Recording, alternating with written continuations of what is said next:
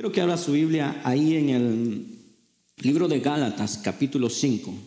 Estamos dando continuación a lo que es la vida en el Espíritu. Estamos exponiendo el fruto del Espíritu y hace dos semanas atrás vimos la primera virtud del fruto del Espíritu que es el amor. Y lo primero o la primera virtud de la cual se habló ahí en esa parte fue el amor. Hermano, y esta virtud está íntimamente relacionada a esta segunda que vamos a ver, que es el gozo. Porque es prácticamente imposible que experimentemos el gozo del Señor o del Espíritu en ausencia de amor.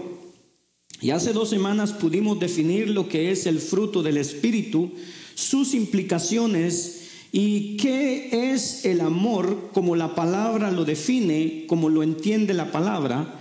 Una virtud tan fundamental que el apóstol Pablo cuando le escribe, hermano, a los Corintios en el capítulo 13, dice así en el versículo 1, dice, si yo hablara lenguas humanas y angélicas, pero no tengo amor, he llegado a ser como metal que resuena o címbalo que retiñe y si tuviera el don de profecía y entendiera todos los misterios y todo conocimiento, imagínense que ahora yo pudiera tener, hermano, el don de profecía y que entendiera todos los misterios, que yo pudiera tener todo el conocimiento de Dios.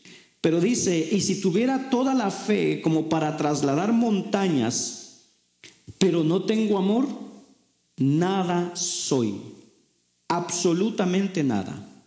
Y si diera todos mis bienes para dar a comer a los pobres, y si entregara mi cuerpo para ser quemado, pero no tengo amor, de nada me aprovecha. En otras palabras, cualquier cosa que yo haga como cristiano en ausencia de amor, pierde su valor. Absolutamente todo. No importa lo que hagamos, la falta de amor anula el hecho. Y eso es exactamente lo que el apóstol Pablo está diciendo. Y hermano, y pensar que nosotros muchas veces leemos acerca del amor tantas veces. Escuchamos mensajes acerca del amor, escuchamos sermones acerca del amor y le damos tan poca importancia. Y sin embargo, es el fundamento de todo lo que sigue es el fundamento de toda la vida cristiana. Alguien pudiera decir, pastor, pero yo no puedo fingir el amor, yo no puedo crear los sentimientos. A lo cual pudiéramos responder, o mejor dicho, Cristo pudiera responder, pero es que yo no te mandé, yo no, yo no te mandé a que sintieras el amor, sino que yo te pedí que obedecieras y que amaras a la persona. Eso es lo que Dios nos pidió.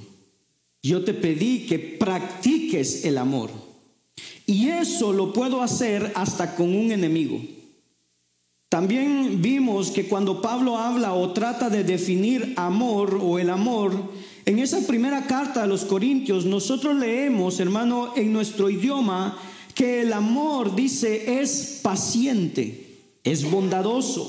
Y luego continúa hablando el capítulo, pero esas cosas que están dichas ahí del amor no son adjetivos como parecen o como están escritos en nuestra Biblia o en nuestro vocabulario. No son adverbios, no son nombres, son verbos.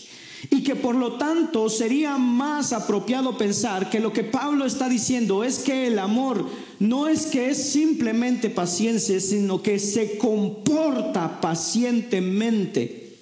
Que no es simplemente que el amor es bondadoso, sino que se comporta bondadosamente. Esas acciones del amor pueden ser hechas y practicadas con cualquier persona. Y pensar que Pablo está definiendo el amor más sublime, el amor ágape, el amor incondicional. Y cuando el amor cuando el amor, hermano, habla del amor incondicional, cuando de ese amor se trata, raramente los sentimientos están antes a la obediencia. En otras palabras, obedecemos al mandamiento de amar y luego, hermano, el amor incondicional, los sentimientos de amor incondicional comienzan a aparecer. Creo que nosotros muchas veces necesitaríamos entender todavía mejor de qué es que estamos hablando cuando la palabra de Dios nos habla del amor ágape. Y digo esto porque muchos de nosotros llamamos amor a ciertas cosas, pero hermano, muchas veces le llamamos amor a eso, pero es un amor romántico o un amor placentero. Y pensar que la persona, oiga bien, pensar que la persona que más nos puede amar y que mejor nos puede amar tiene cero amor romántico hacia usted y hacia mí. Y sin embargo, este es el amor que muchas veces nosotros andamos buscando. Nosotros necesitamos un ajuste importante y significativo en lo que tiene que ver con nuestro entendimiento acerca del amor. La práctica del amor romántico, oiga bien, debería de esperar hasta que el amor incondicional haga su aparición. Porque cuando no es así, frecuentemente termina, hermano, en la desvalorización de la otra persona y la utilización de la otra persona.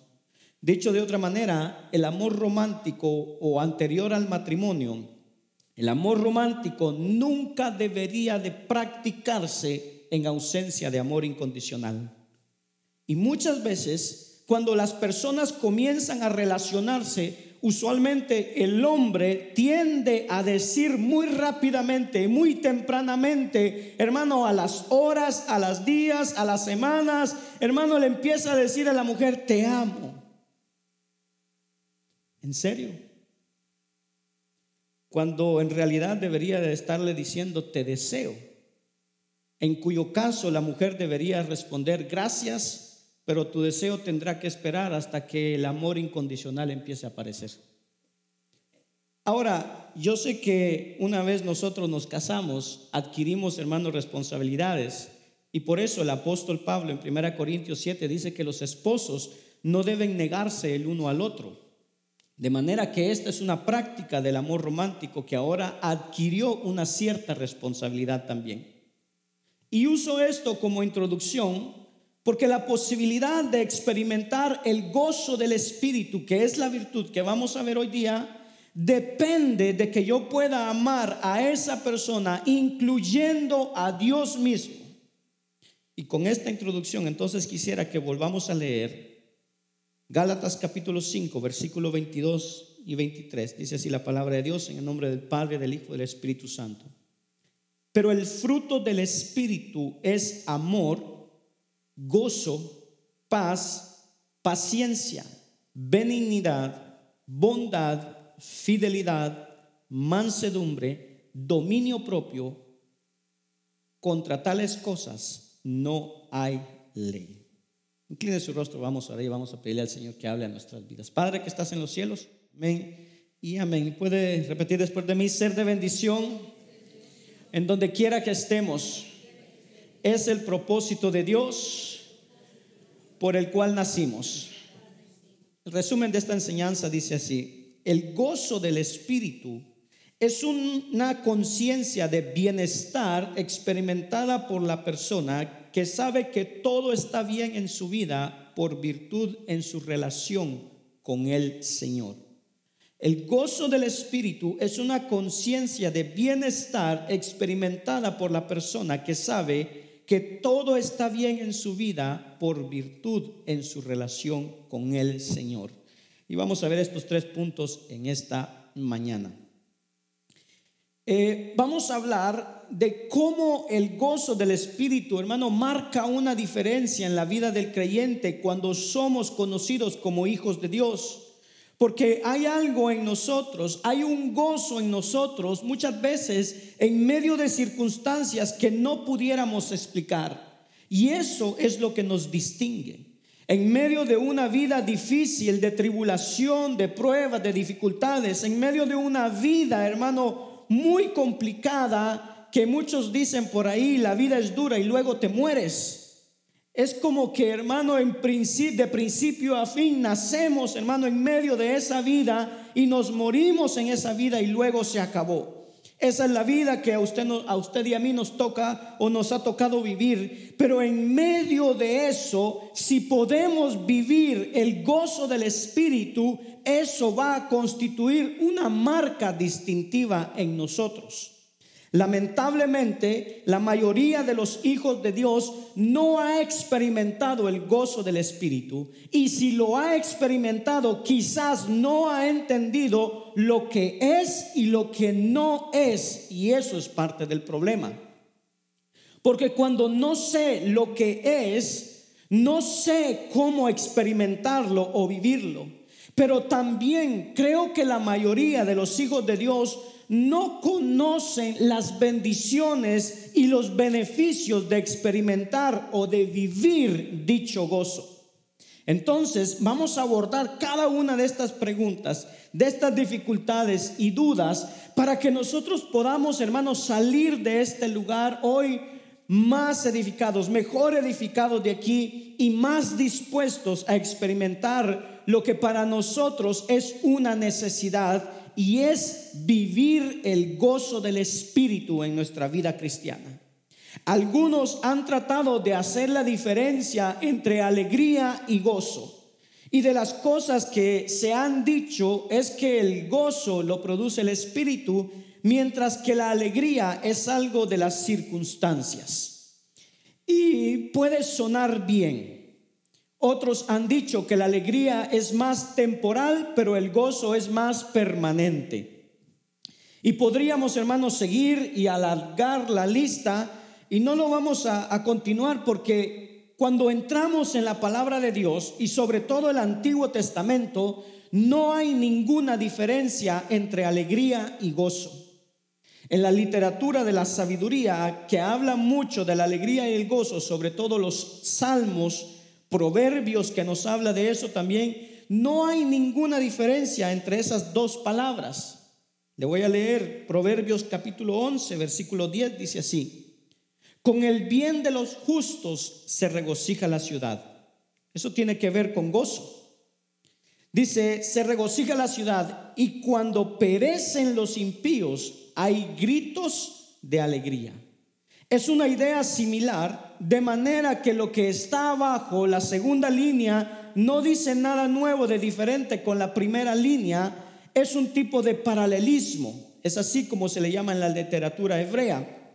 Entonces, hoy en día no estamos aquí para establecer la diferencia entre eso, sino que estamos aquí para entender mejor y posiblemente llegar a experimentar el gozo del Espíritu en nuestras vidas. El diccionario de la Real Academia define el gozo como alegría del ánimo. Y esto nos ayuda un poco porque usa un sinónimo para definir la palabra gozo. Alegría de ánimo. El diccionario inglés Merriam-Webster define el gozo como sentimiento de gran alegría. Y creo que nos encontramos en el mismo lugar. Pero aun si esas definiciones fueran correctas, son muy superficiales a la luz de lo que la palabra de Dios tiene que decirnos acerca del gozo del Espíritu. Comenzando por el hecho de que tanto en el Antiguo Testamento como en el Nuevo Testamento, el gozo del Señor, oiga bien, el gozo del Señor está íntimamente relacionado a mi salvación. Y claro, porque si el gozo del Espíritu, hermano, si es el gozo del Espíritu y yo no recibo el Espíritu, hermano, entonces no soy salvo. Esa experiencia tiene que estar relacionada con mi salvación. Por eso ninguna persona, oiga bien, ninguna persona que no sea cristiano, que no ha recibido a Cristo como Salvador, puede experimentar nada de lo que tiene que ver con el fruto del Espíritu. Ninguna persona, comenzando por ahí. Pero el entendimiento que Dios eh, tiene de lo que es el gozo del Espíritu no es lo que nosotros usualmente entendemos por gozo. Y haciendo uso de algunos conceptos, de algunos diccionarios teológicos, tratamos de construir esta definición de lo que es el gozo del Espíritu, con la cual vamos a estar aprendiendo. Dice así, el gozo del Espíritu, escuche bien, es un sentimiento de satisfacción y plenitud, nada de algabaría, nada de eso, en cualquier circunstancia experimentado como resultado de un sentimiento profundo de la presencia de Dios en nuestras vidas, que nos recuerda, escuche, que no importa la experiencia por la que atravesemos, Él la conoce, la controla y la usará para formar en nosotros el carácter de Cristo, para llevarnos a vivir más cerca de Él, en dependencia de Él y para la gloria de Él el gozo del Espíritu. Ahora, a ver si podemos desenvolver todo esto un poquito. El sentimiento es de satisfacción y plenitud. Ese es el sentimiento del gozo del Espíritu.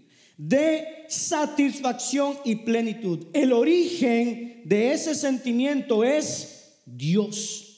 La razón de ese sentimiento es la presencia de Dios, el sentir profundo de su presencia y la posibilidad de experimentarlo está relacionado al hecho de que yo pueda entender, hermano, que aún los desiertos llevan a cabo los propósitos de Dios en mi vida y que aún el maná diario por 40 años, por repetitivo que sea, es un manjar cuando tenemos apetito divino.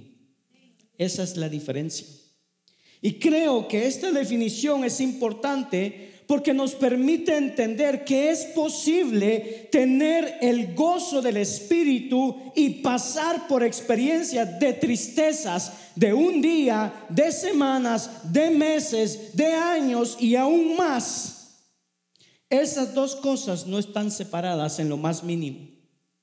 Creo que la mayoría de nosotros no ha experimentado dicho gozo.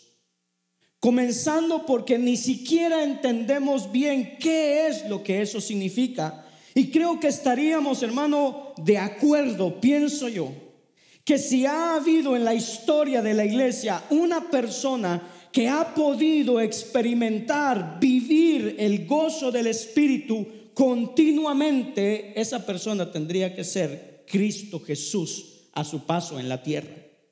La segunda persona de la Trinidad vivió el gozo de la tercera persona de la Trinidad todo el tiempo, hermano, a su paso por la tierra. Y sin embargo, él fue la misma persona que lloró ante la tumba de Lázaro. Cuando se entristeció, cuando vio a Marta y a María llorar en Juan capítulo 11, versículo 32 al 36 nos habla de esa experiencia. Es la misma persona que supo llorar cuando vio a Jerusalén días antes de su crucifixión y contempló el futuro de esa ciudad y las consecuencias que iban a venir sobre esos ciudadanos de Jerusalén. Él lloró, dice Lucas capítulo 19. Todavía más, Hebreos 5:7 nos dice que durante los días de su carne, hermano, Cristo oró oh, Cristo ofreció al Padre oración y súplica con clamor y lágrimas. No una vez a lo largo de los días de su carne, Él supo hacer eso más de una vez. En el huerto de Getsemaní, Cristo dijo que su alma estaba angustiada hasta la muerte y sin embargo, oiga bien, ninguna de esas experiencias le robó a Cristo el gozo del Espíritu. Si entendemos lo que es. En otra ocasión, Cristo, escuche bien esto, Cristo entró en el templo y vio a estos mercaderes haciendo negocios en la, casa de su padre y dice que él se airó y tumbó las mesas y sin embargo esa experiencia tampoco le robó el gozo del del espíritu. De manera, oiga, que el gozo del espíritu no implica ausencia de tristeza. Te lo repito, el gozo del espíritu no implica ausencia de tristeza. Escuche bien, En medio de la tristeza, nosotros podemos tener un sentimiento profundo de la presencia de Dios, acompañado de una garantía de que Dios está obrando para su gloria, pero además está obrando para nuestro bien y en medio de esa combinación de emociones experimentar satisfacción. De eso es que estamos hablando, del gozo del Espíritu. El apóstol Pablo, hermano, no era Dios, no era Dios encarnado como Cristo. Y sin embargo, él supo entender lo que esto era, supo explicarlo y supo vivirlo. Cuando Pablo le escribe a Timoteo su última carta, la segunda carta, el último documento del Nuevo Testamento de parte de Pablo, lo último que escribió, el testamento de Pablo para Timoteo, él lo hace desde una prisión. Lo hace en tristeza, lo hace en soledad. Y escuche las palabras de Pablo. Según de Timoteo 4:16 dice, en mi primera defensa, oiga bien, nadie estuvo a mi lado, sino que todos me abandonaron. ¿Le ha pasado eso? Uh. Eso no es gozo, ¿verdad? A la manera de que como nosotros entendemos gozo. Eso es soledad. Pablo dice inmediatamente después que no se les tenga en cuenta. Oiga bien, lo abandonaron, lo dejaron ahí, nadie estuvo con él y él dice, pero que no se les tenga en cuenta. Ya él comienza a darnos otra visión. Dice, oiga el versículo 17, pero el Señor estuvo conmigo y me fortaleció a fin de que por mí, oiga, se cumpliera cabalmente la proclamación del mensaje y que todos los gentiles oyeran. Pablo nos deja ver, yo estaba solo, yo estaba abandonado, traicionado, y en medio de esa experiencia hubo una diferencia esto es lo que el Espíritu hace diferente, hermano. Y es que el Señor estuvo conmigo. El Señor llenó el vacío de soledad. Y no solamente estuvo conmigo, estuvo conmigo en una forma tan real que el Señor me fortaleció en ese momento, dice Pablo. Pablo está experimentando en ese sentido profundo de su presencia, hermano, el gozo del Espíritu y no solamente de su presencia, experimentó el hecho de que aún en ese momento su prisión, oiga bien, su prisión, su soledad, su tristeza, su abandono, escuche, estaban cooperando hacia los propósitos de Dios. Y es por eso que Él dice literalmente que el Señor me fortaleció a fin de que se cumpliera cabalmente la proclamación del Evangelio y que todos los gentiles oyeran.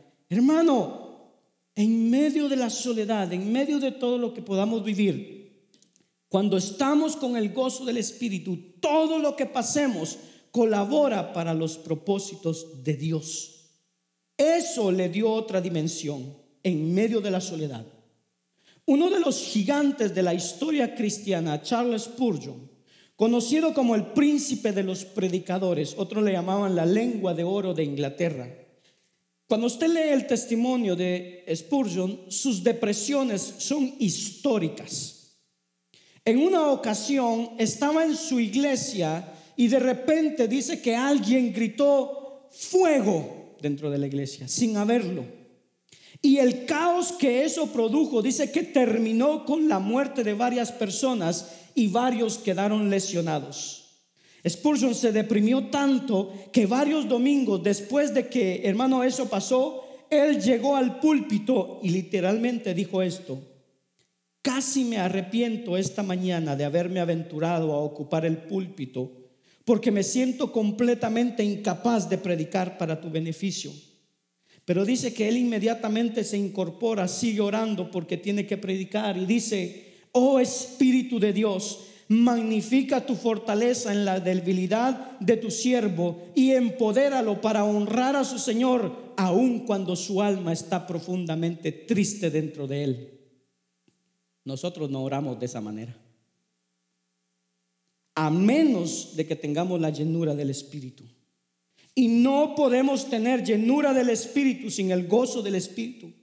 De eso se trata, de eso habla la llenura. De manera que, hermano, una cosa y la otra no están despegadas. Spurgeon conocía perfectamente bien lo que dice Santiago capítulo 1, versículo 2 dice, tengan por sumo gozo, hermanos míos, cuando se hallen en qué dice? En la playa, en Hawái, en diversas pruebas, sabiendo que la prueba de su fe produce paciencia y que la paciencia tenga su perfecto resultado para que sean ustedes perfectos y completos sin que nada les falte. Oyó lo que dijo Santiago y lo que no dice Santiago. Santiago no dice que la prueba de nuestra fe es un gozo. Él no dice eso. No, él dice que la tenga por gozo. Que nos hagamos de cuenta que dado que las pruebas por las que atravesamos son usadas por Dios y corresponden al plan de Dios, entonces yo debo hacer como Cristo, hermano, que por el gozo puesto delante de él, dice, soportó la cruz. Y que la tenga por gozo para que eso cambie el sabor de la experiencia que estoy pasando. ¿Y cuál es la razón por la que voy a tener las pruebas, las dificultades, la tribulación por gozo? ¿Por qué? Porque ellas, en ellas se obran los propósitos de Dios. Escuche bien, el gozo del Espíritu es un regalo de Dios. Es un regalo producido por su Espíritu. ¿Cuándo? ¿Cómo yo puedo obtener eso? Cuando cultivamos una estrecha relación con Él que nos lleva a estar satisfechos en toda circunstancia, conociendo que estoy donde estoy por designio de Dios, para los propósitos de Dios y para la gloria de Dios. Si conozco eso, yo puedo comenzar a cambiar, hermano, el sabor de la experiencia que estoy pasando. La pregunta entonces es, si es algo, hermano, que todos los cristianos deberíamos de tener o es algo como los dones. El gozo es un don o es algo que, hermano, es algo que algunos tienen y otros no. Bueno, cuando vemos el Nuevo Testamento, el Nuevo Testamento nos habla del gozo, pero no dice que sea un don, sino que un fruto. Y se supone que el fruto es del Espíritu y el Espíritu mora en cada creyente.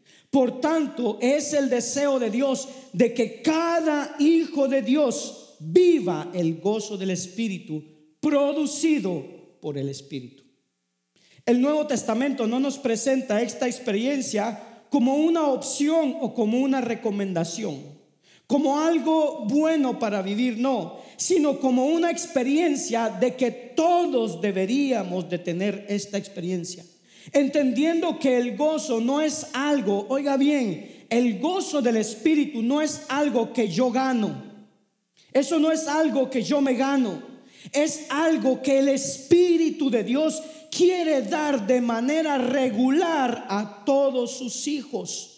Y eso es importante que yo lo pueda entender. Pablo lo entendió a sí mismo, que esto es algo tan vital que debe marcar cada creyente. Y cuando él escribe, oiga, a los filipenses, ¿sabe cómo se le llama la, carta a los filipenses? La carta del gozo. ¿Y sabe de dónde la escribe? Desde una prisión, solo en una ciudad que lo había acusado, lo había perseguido, donde hermano había gente, dice que predicaban a Cristo por amor al dinero, donde había algunos que eran enemigos, hermano, de la cruz, a quienes Pablo les llama perros. En esas condiciones Pablo escribe a los filipenses y él escribe en Filipenses 4:4, dice, regocíjense en el Señor siempre. Otra vez lo diré, regocíjense.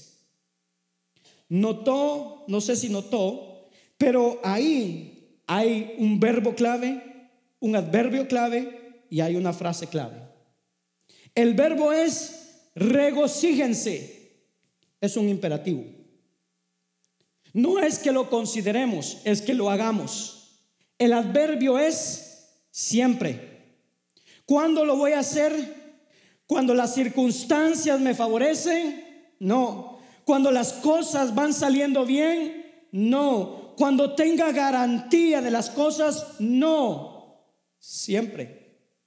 Pero hay una clave, una frase clave ahí y es en el Señor. Yo no puedo tener el gozo del Espíritu fuera del Señor. Eso es una imposibilidad. Y si Dios es quien controla, hermano, las circunstancias de nuestras vidas, entonces yo puedo confiar en el controlador de mi pasado, mi presente y mi futuro. El apóstol Pablo, hermano, trató de enseñar esto a todas las iglesias donde él iba, las que él plantó, las que él visitó. Trató de enseñar acerca de esto como una experiencia que todos deberían de vivir. Y es por eso que él les escribe a los tesanolicenses en su primera carta, capítulo 1, versículo 6. Esto es lo que el apóstol Pablo dice. Y ustedes llegaron a ser imitadores de nosotros y del Señor. En otras palabras, aquí está Dios, aquí estoy yo y ustedes. Ustedes me imitaron a mí, pero terminaron imitando al Señor. Eso es lo que está diciendo. Habiendo recibido la palabra en medio de qué? Mucha tribulación. Pablo le dice, yo fui a ustedes, les prediqué el mensaje, les enseñé, fui de casa en casa, estuve en la sinagoga, pero tuve que salir al tercer sábado de reposo, había mucha tribulación, pero escuche, dice él, habiendo recibido la palabra en mucha en medio de mucha tribulación, ¿con qué? Con el gozo del Espíritu Santo. O sea que en medio de la tribulación, en medio de la angustia, hermano, de Tesalónica, eso no les robó el gozo del Espíritu. Y hermano, yo dice Pablo, yo estoy testificando que ustedes lo recibieron con el gozo del Espíritu. A pesar de la tribulación, yo fui y les visité en medio de la tribulación y experimenté las mismas cosas que ustedes. Pablo dice, ustedes me imitaron a mí, pero yo estaba simplemente imitando al Señor Jesús. Y antes de Pablo cerrar la carta en el capítulo 5, versículo 16, Pablo les dice lo siguiente, estén siempre gozosos. Mire cómo les dice, estén, no es que lleguen a alcanzarlo. En otras palabras, permanezcan gozosos, que no se les vaya. Que no salgan, hermano, ustedes no, no salgan a buscar el gozo. Hermano, escuche, el gozo no se busca. Porque no es una cosa para ser encontrada. Usted puede salir a buscarme a mí y me puede encontrar en la calle. Usted puede salir, hermano, no sé, ir al supermercado, ir a buscar algo y encontrarlo. Pero ¿dónde va a ir a buscar un pedazo de gozo? ¿A dónde va a ir? Mire, disculpe, ahí tiene gozo. Mire, ahí está el gozo, no lo deje ir, agárrelo rápido. No, no es una cosa que se busca buscamos a quien lo da. Y esa es una diferencia. Y cuando buscamos quien lo da, en su presencia podemos tener la experiencia del gozo en cualquier circunstancia. Creo que la mayoría de nosotros estaríamos de acuerdo en que el gozo del Espíritu es algo que Dios otorga, que Dios da. Sin embargo, continuamente cometemos el error de buscar lo que Dios da en vez de buscar al dador. Y ahí hay un problema. Porque lo que yo estoy haciendo es buscando las añadiduras sin buscar al dador de aquello que yo deseo. Cristo lo enseñó que nosotros, hermanos, deberíamos buscar el reino de Dios y su justicia. Y todo lo demás os será dado por añadidura. Pero muchas veces nosotros queremos las dádivas sin el dador. Queremos el sol o la luz del sol, pero sin el sol. Queremos la luz del sol, pero sin que el calor nos moleste. Queremos la luz del sol, pero sin que la luz nos queme. Y de la misma manera, muchas veces queremos el gozo del Espíritu, pero sin la convicción que Él produce cuando estoy andando por mal camino. Queremos el gozo del Espíritu, pero sin que el Espíritu llegue a restringir mis deseos pecaminosos. Porque oiga, no todo es Biblia y no todo es iglesia. Queremos el gozo del Espíritu cuando adoramos, así como estábamos hoy día en la iglesia adorando, cantando. Pero hermano, cuando estamos ahora disfrutando y luego cantando al Señor, queremos ese gozo del Espíritu y luego estar, hermano, en la contentura de la carne cuando estamos el resto de la semana con otro grupo de personas. Si vamos a querer la luz del sol, necesitamos recibirla con todo lo que la luz puede dar. Y si vamos a querer el gozo del Espíritu, lo necesitamos recibir con todo lo que el Espíritu puede hacer en nuestras vidas. De lo contrario, no lo podemos tener. Ahora, déjeme poner esto al día al día. Si en los dos últimos o de los dos años que tuvimos de pandemia, gracias a Dios ya se terminó. Pero en esos años que vivimos, si encontramos que el gozo de nuestra vida cristiana se fue apagando, lo cual como pastores hemos ido encontrando, de cómo la pandemia enfrió a un grupo de personas. Lo que pasó después es que muchos salieron a buscar ese gozo a caminos ilegítimos. Y en esos caminos ilegítimos encontraron algo que se confundió con el gozo del Espíritu pero que es placer. Pero tarde o temprano el placer de la carne traerá consecuencias de la carne. Y cuando las consecuencias lleguen, ni el placer está, ni el gozo tampoco. Esto es como ocurre, hermanos. Cuando yo me alejo del trono de Dios, de la gracia de Dios, yo comienzo a buscar en la basura del mundo aquello que solamente podemos encontrar en la presencia de nuestro Creador y nuestro Redentor. Es ahí donde está el gozo del Espíritu. Si alguna vez usted ha experimentado placer de cualquier tipo, puede ser incluso, hermano, después de haber hecho ejercicio, de haber corrido, tiene un cierto sentimiento de placer. Si pudiéramos entrar a su cerebro, esto es lo que está ocurriendo. Ha habido un aumento, hermanos, de hormonas y neurotransmisores que tienen nombres. Uno se llama dopamina, a otro se le llama adrenalina, serotonina y muchas otras. Pero lo que usted ha experimentado, esa sensación placentera, eso es el resultado de un proceso químico o bioquímico a nivel cerebral. Cuando esos neurotransmisores comienzan a bajar, así va bajando la intensidad de placer o la experiencia que vive. La intimidad es el mejor ejemplo de ilustración de eso. Pero cuando experimentamos, oiga bien, cuando experimentamos el gozo del Espíritu, lo que ha aumentado no es un nivel hormonal o químico de un transmisor neuroquímico, lo que ha aumentado es nuestra cercanía a Dios. La diferencia, hermano, entre esas dos cosas es del cielo a la tierra.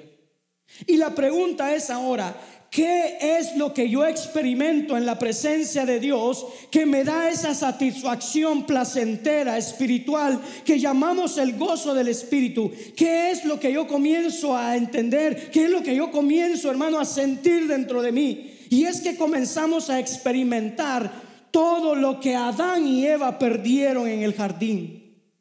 Eso lo empezamos a experimentar. Si esto de aquí, hermano, este púlpito es el, es el jardín, Dentro de este jardín, Adán y Eva, ellos tenían una serie de condiciones que le daba a ellos la sensación de satisfacción y de plenitud de la que estamos hablando hoy día. Pero al final, hermano, cuando ellos pecaron, al final de la experiencia de pecado, ellos fueron expulsados de ese jardín, de ese huerto, y ahora nosotros, como sus descendientes, estamos viviendo lejos de ese jardín, alejados de ahí, que representa la presencia de Dios. Y mientras más me alejo de esa presencia, hermano, menos sé lo que es el gozo del Espíritu. Cuando yo comienzo a acercarme a Dios, lo que está ocurriendo es que yo comienzo a experimentar en un grado parcial aquellas cosas que Adán y Eva perdieron en presencia, hermano, de Dios.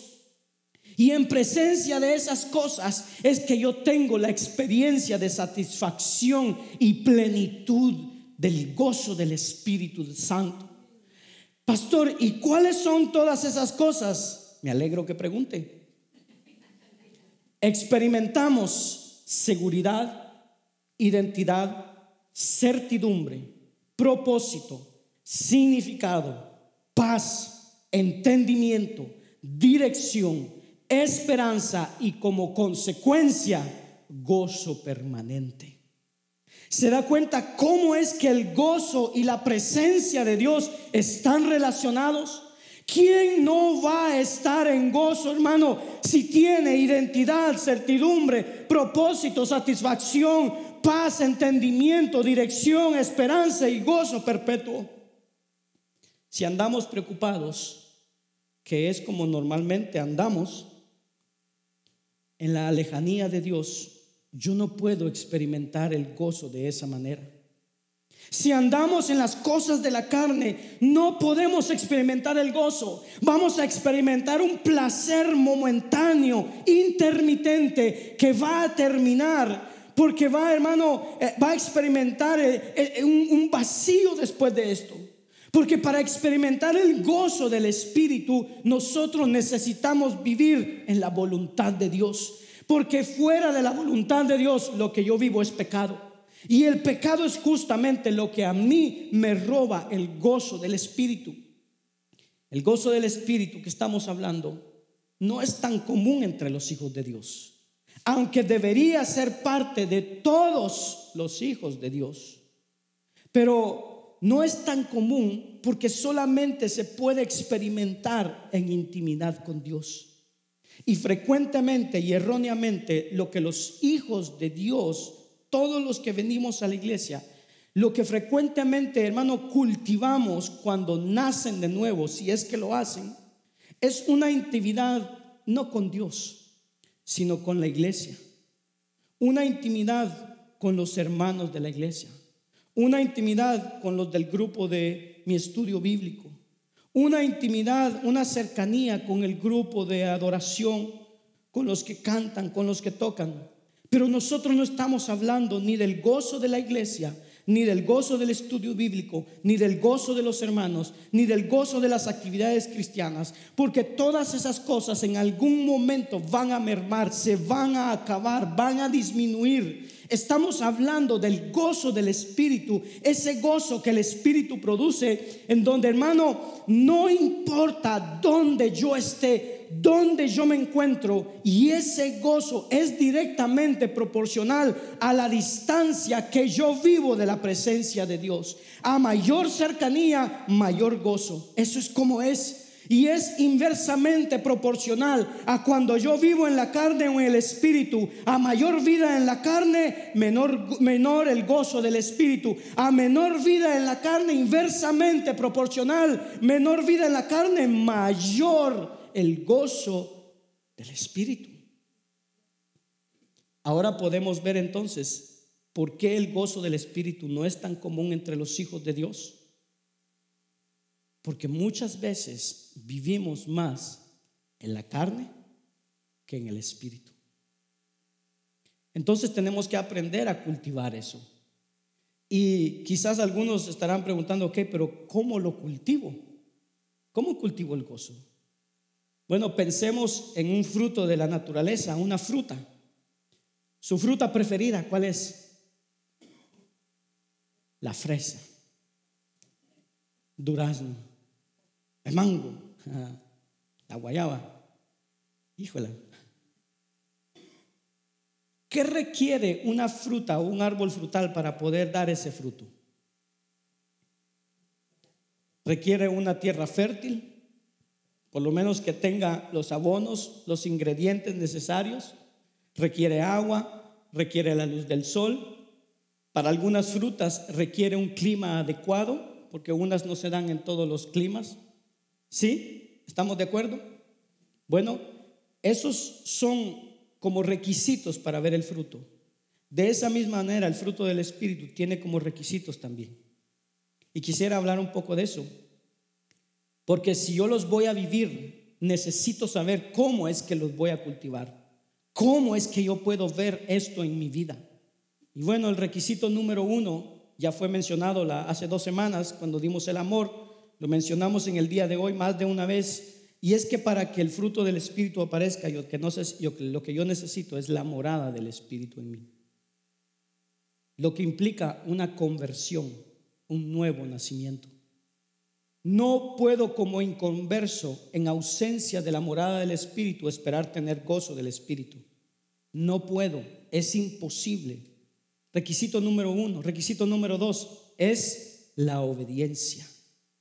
Se imagina, hermano, con cómo incongruente, sin sentido, pudiera lucir o pudiera oírse que alguien que vive en desobediencia anda diciendo, oiga, tengo un gozo del Espíritu en esta desobediencia que es increíble ese gozo porque es mi fortaleza.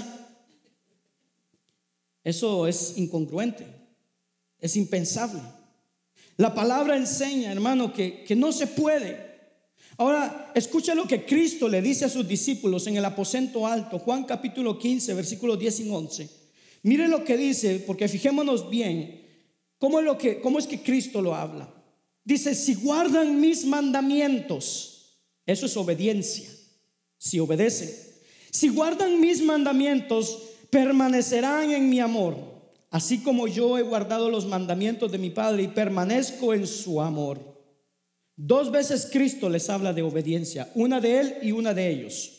Dice, si ustedes obedecen mis mandamientos, permanecen en mi amor, de la misma manera que yo, dice Cristo, guardé los mandamientos de mi Padre y permanezco en su amor. Hasta ahí estamos bien. Es obediente, es obediencia de lo que Cristo le está hablando. Mire el verso 11. Estas cosas les he hablado. ¿Para qué? ¿Con el propósito de qué? ¿Con la intención de qué? Que mi gozo esté en ustedes y su gozo sea perfecto. Yo les he hablado de la necesidad de obedecer para que mi gozo esté en ustedes y es más, para que el gozo pueda ser completado. Fuera de la obediencia no podemos experimentar de eso. De eso es lo que Cristo les está hablando. Les hablo de estas cosas para que puedan experimentar gozo. De manera que yo necesito la morada del Espíritu y yo necesito una vida de obediencia. Ah, con razón no tengo el gozo del Espíritu. Número tres, yo necesito una disposición de gratitud. La gratitud no reconoce las dádivas del Señor.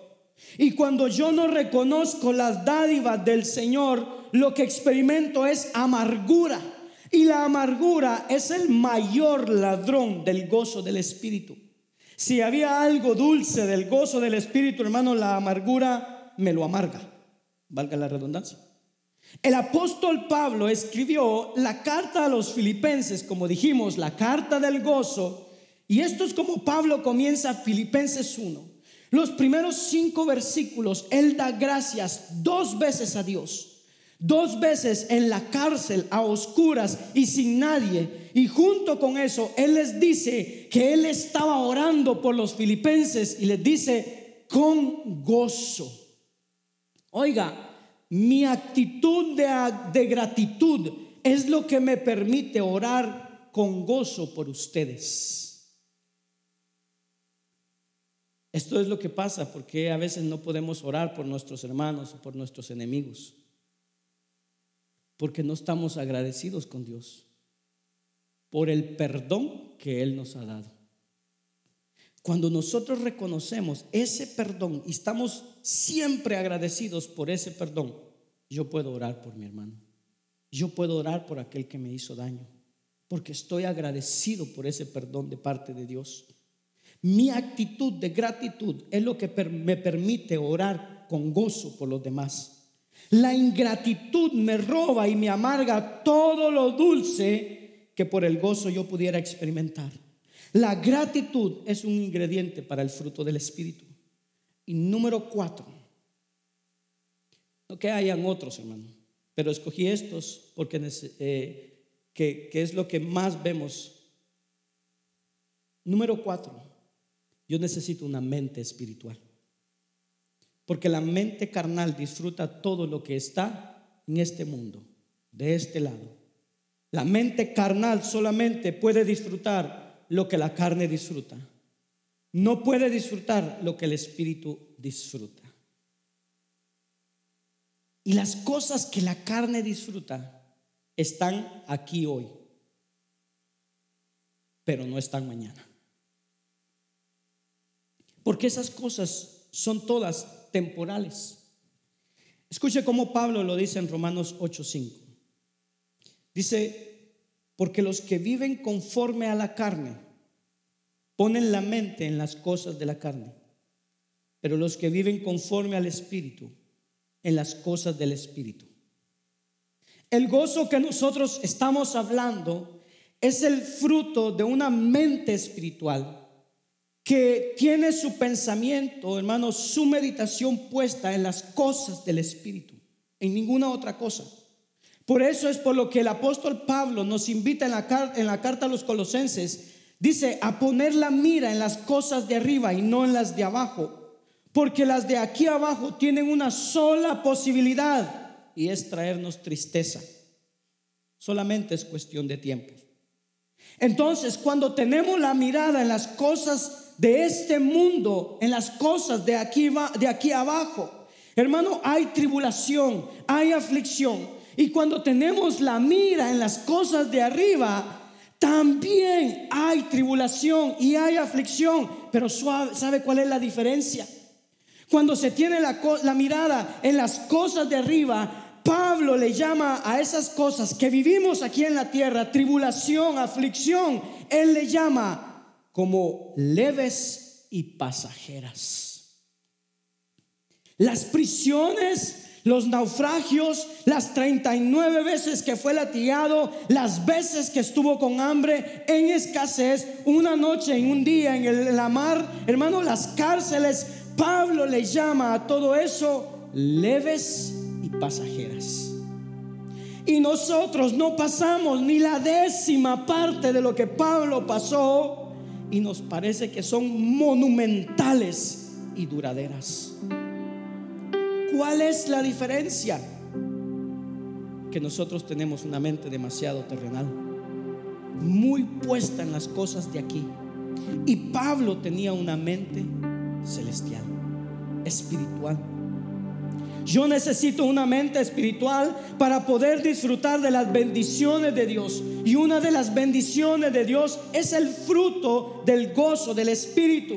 Recuerda cómo Filipenses 2, hermano, se habla de que Cristo dice que se despojó a sí mismo. Y la invitación que se nos hace al principio del capítulo, ¿cuál es? Dice, haya esta mente que hubo en Cristo Jesús.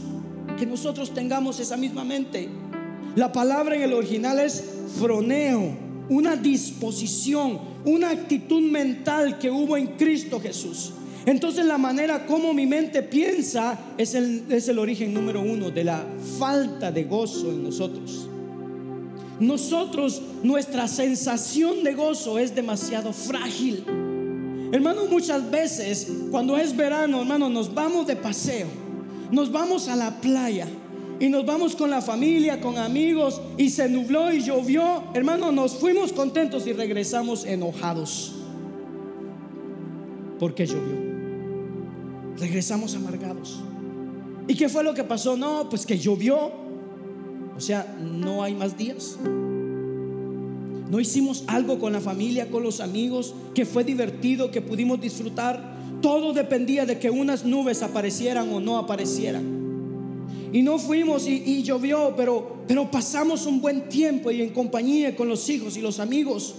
El apóstol Pablo nos dice cuando escribe a los romanos que nosotros no podemos permitir que las corrientes de este mundo les den forma a nuestras vidas y que por el contrario nosotros deberíamos tener una mente transformada, renovada por el Espíritu.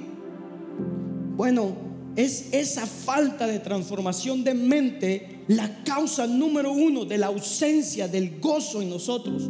Nuestra actitud determina cómo yo reacciono ante lo que me pasa. Más de una persona ha dicho que en la vida el 10% de lo que a mí me pasa, hermano, y el 90%, perdón, eh, el 10% es lo que a mí me pasa y el 90% es como yo proceso lo que me pasa. Y usted, si lo piensa, es así. La manera como Pablo procesó las prisiones y como Cristo, hermano, procesó la cruz, no es como usted y yo lo hubiéramos procesado. No es así. De manera que usted y yo necesitamos una mente espiritual si vamos a tener el fruto del Espíritu. Entonces, es bueno preguntarnos, ¿Cuál fue la mente del apóstol Pablo? ¿Cuál fue la actitud mental que él le permitió pasar por estos sinsabores y poder disfrutar, como dice Santiago, de tenerla por sumo gozo? Y déjeme leerlo, porque él lo escribió. ¿Dónde lo escribió? Lo escribió en una cárcel, como Pablo frecuentemente estaba. Recuerde que él no se hospedaba en hoteles, sino en cárceles. Oye, Muchos predicadores van a visitar y todo y quieren hoteles cinco estrellas, por favor. Entonces Pablo escribió esto desde una cárcel, Filipenses capítulo 1, versículo 20 y 21. Y él dice, esta es mi actitud, dice, conforme a mi anhelo y esperanza de que en nada seré avergonzado, sino que en toda confianza, aún ahora, como siempre, Cristo será exaltado en mi cuerpo ya sea por vida o por muerte. Pues para mí el vivir es Cristo y el morir es ganancia. Pero Pablo, ¿cómo es que tú pudiste vivir de tal manera? Bueno, Pablo dice, déjame decirte, yo tenía un interés en la vida. Mi interés cuál era? Que Cristo fuera exaltado. Pero explícame, Pablo, porque no entiendo. Bueno, no importa cómo yo viviera, en la cárcel, fuera de la cárcel, con libertad, sin libertad, con dinero, sin dinero, con ropa, sin ropa, con alimentos, sin alimentos, con tal de que cada una de esas circunstancias Cristo fuera exaltado. Yo estaba tan gozoso como si hubiera estado suplido, comido, dormido, descansado, porque al final lo que yo quiero es que en esas otras circunstancias Cristo también hubiese sido exaltado. Pablo, ¿cómo es que tú puedes vivir así? Parece que no fueras humano. Y Pablo dice, bueno, déjame darte mi secreto. Es que para mí el vivir es Cristo y el morir para mí es ganancia. Todavía mejor. Cuando podemos vivir así, podemos experimentar el gozo del Espíritu en cualquier circunstancia. Pastor, pero mire, es que en este país todo está complicado.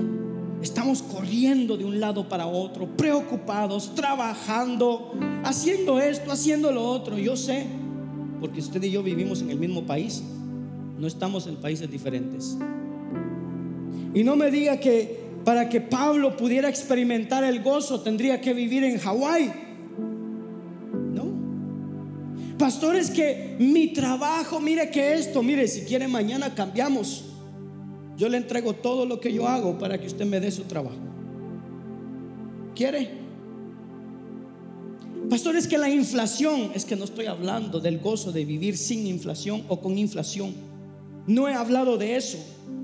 Del gozo de vivir, hermano, no sé cuál es su imaginación del gozo de vivir con un mejor trabajo, con un mejor carro, con una mejor casa, con dinero. No, no estoy hablando de eso. No sé si me ha oído hablar de eso. No he hablado de eso. He hablado del gozo, hermano, que se experimenta con o sin trabajo, con o sin inflación, en escasez, en abundancia, en este país o en otro, en enfermedad o en salud, acusado o inocente. De eso es que estoy hablando.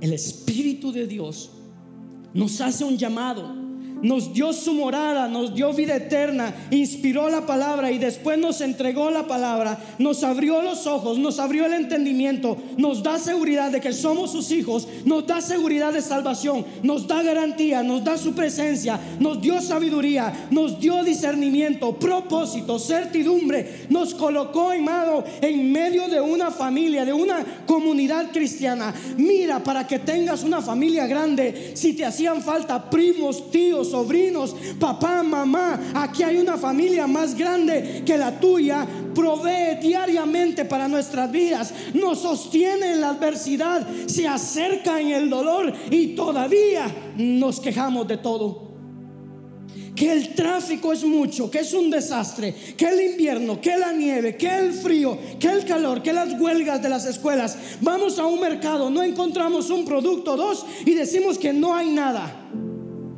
de todo. Dice un dicho por ahí, no es en la sábana que está la fiebre, es en nosotros. Y esas son las razones por las que todavía no podemos decir, para mí el vivir es Cristo. Mi única preocupación debería ser que en estas circunstancias que estoy viviendo, ¿qué está viviendo ahorita, hermano? Está viviendo enfermedad, está viviendo tribulación, problemas. ¿Qué está viviendo ahorita? Que en esa circunstancia que estamos pasando, Cristo sea exaltado.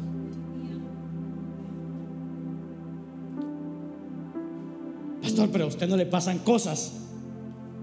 Usted no resbala. Usted no se queja. si usted supiera Claro, hermano, claro que resbalo, claro que caigo, claro que me quejo. Soy humano igual que usted. Y el Señor muchas veces me mira o mirará hacia abajo, hermano, y podrá decirnos, ¿cuál es tu problema realmente? Yo te he provisto de todo lo que tienes y estás insatisfecho. ¿Qué es que no soy suficiente para ti? ¿Soy insuficiente? Es que la vida que yo te compré no te gusta, que compré para ti personalmente no te gusta. Es que tú sientes que no te he amado lo suficiente. ¿Cómo es que me acusas de haberte regalado una vida tan difícil de llevar? ¿En serio? O sea, yo envié a mi hijo, lo crucifiqué en una cruz, lo clavé. Él te enseñó que antes de ir a la cruz, que la vida que Él te ofreció era una vida de un yugo fácil y liviano. Pero tú me dices que no, que Él lo que Él compró es algo muy difícil, que es sumamente gravoso. Y yo te oigo con frecuencia decir, pero es que no es fácil. ¿En serio, hijo? No es fácil. Creo que Dios nos diría, oigan, no me hagan lucir como un ogro delante de los incrédulos. Porque el incrédulo no va a saber quién soy yo y cómo yo luzco. Entonces, ¿qué es lo que tú quieres, Señor? Y esto es lo que Él diría, regocíjense en el Señor. Otra vez se lo diré, regocíjense. Usted y yo, todos los que estamos aquí, regocijémonos en el Señor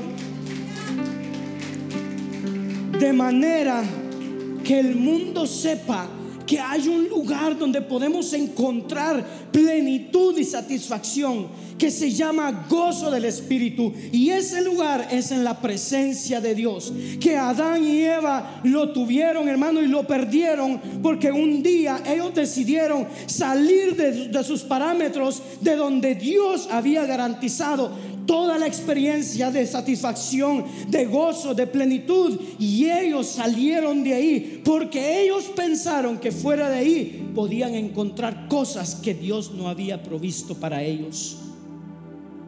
Pues que el mundo sepa que no, que esa pareja se equivocó y todos los que vinieron después también se equivocaron.